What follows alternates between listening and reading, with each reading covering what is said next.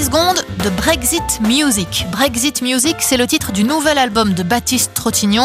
Rien de politique là-dedans, cela dit. Le pianiste de jazz est allé chercher deux musiciens basés aux États-Unis, Matt Penman à la basse et Greg Hutchinson à la batterie pour revisiter des titres pop-rock britanniques, des Beatles, de Police, de Led Zeppelin ou Bowie.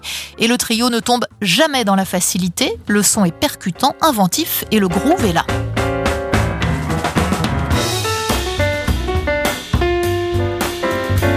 Brexit Music, c'est venu après comme un truc marrant euh, pour nommer l'album. Mais le truc premier, c'est de faire de la musique. Comment utiliser ce répertoire pop, euh, musique anglaise, euh, vachement riche, pour en faire de la musique qui groove avec un son jazz. Et le titre Brexit Music, c'est une joke qui est venue un peu après.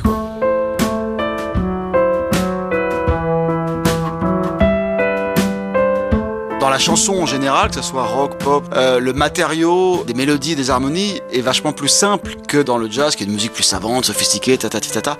Donc, fallait trouver des chansons qui soient évocatrices pour les gens qui les écoutent, mais qui soient fun pour nous à jouer, qui ait de la matière pour s'éclater, quoi.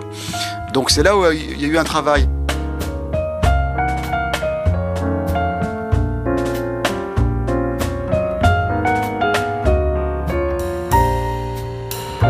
Moi, j'ai grandi gamin avec les Beatles. Le premier album que j'ai acheté quand j'étais gamin, c'était Abbey Road. J'avais 5 ans, en 33 tours, avec mon argent de poche.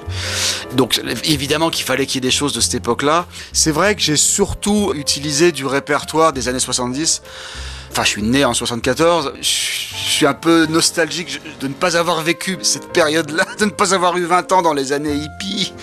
C'était une époque de liberté, de créativité incroyable, pas que pour la pop, hein, pour le jazz aussi d'ailleurs, enfin pour toutes les formes d'art. Brexit Music, c'est le nouvel album de Baptiste Trottignon.